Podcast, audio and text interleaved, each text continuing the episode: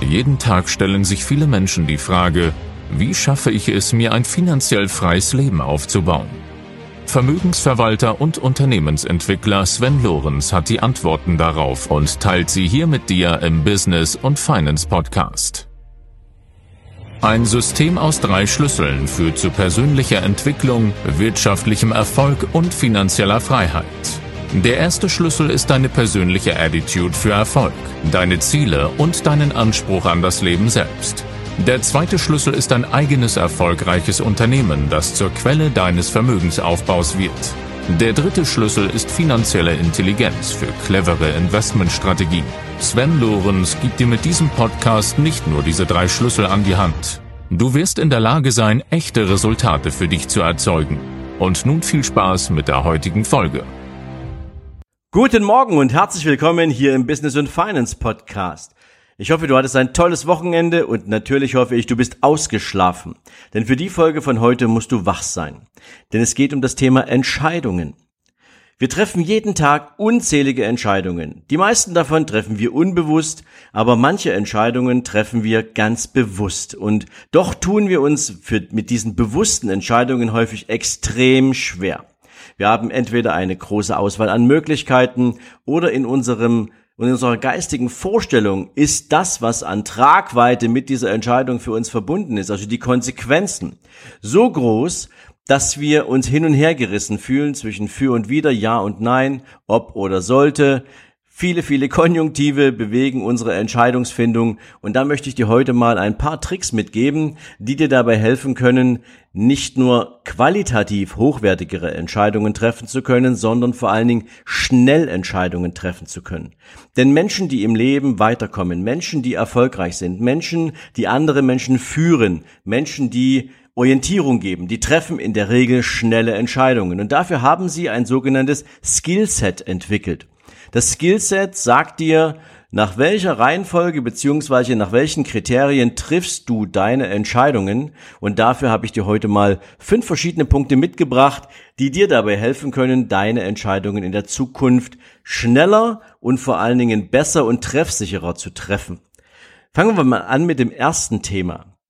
Viele Entscheidungen haben mit Optionen zu tun. Das heißt also, du hast eine Auswahl an Möglichkeiten und musst jetzt eine Entscheidung treffen.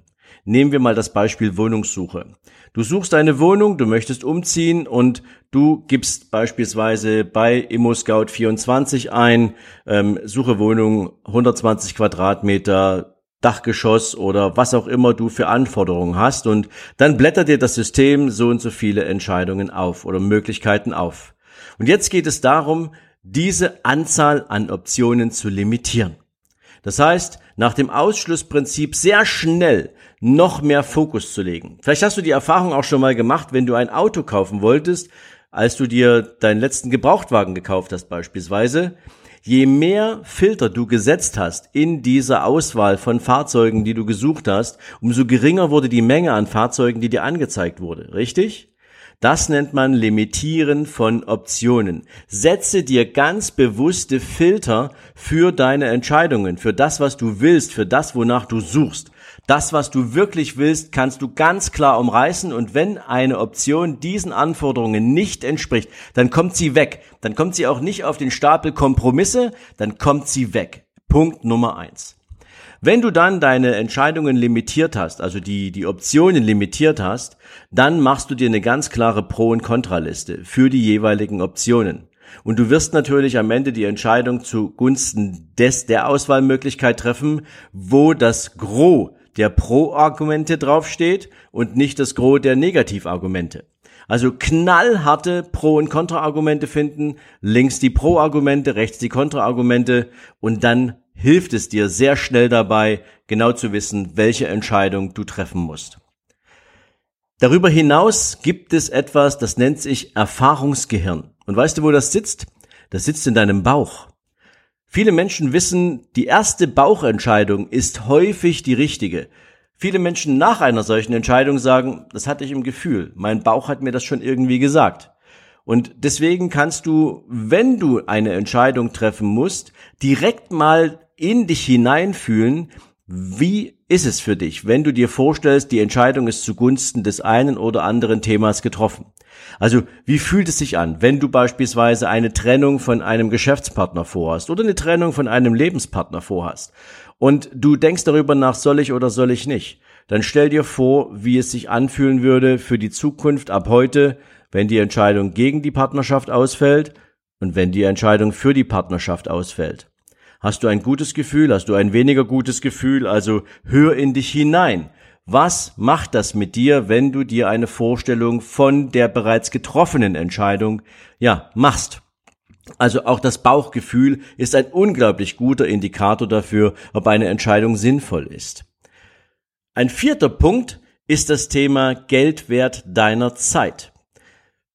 Eine Menge Menschen, die ein eigenes Unternehmen haben, die könnten ihre Arbeitszeit am Tag in einen Stundenpreis runterrechnen. Sie wissen also, was Sie im Monat mit Ihrem Unternehmen verdienen oder im Jahr mit Ihrem Unternehmen verdienen und könnten jetzt herunterrechnen, wie viel Euro pro Stunde verdienen Sie am Ende eigentlich? Und das ist Ihr eigener Stundensatz, den Sie für jede Arbeitsstunde, egal womit Sie sie verbringen, aufrufen müssten.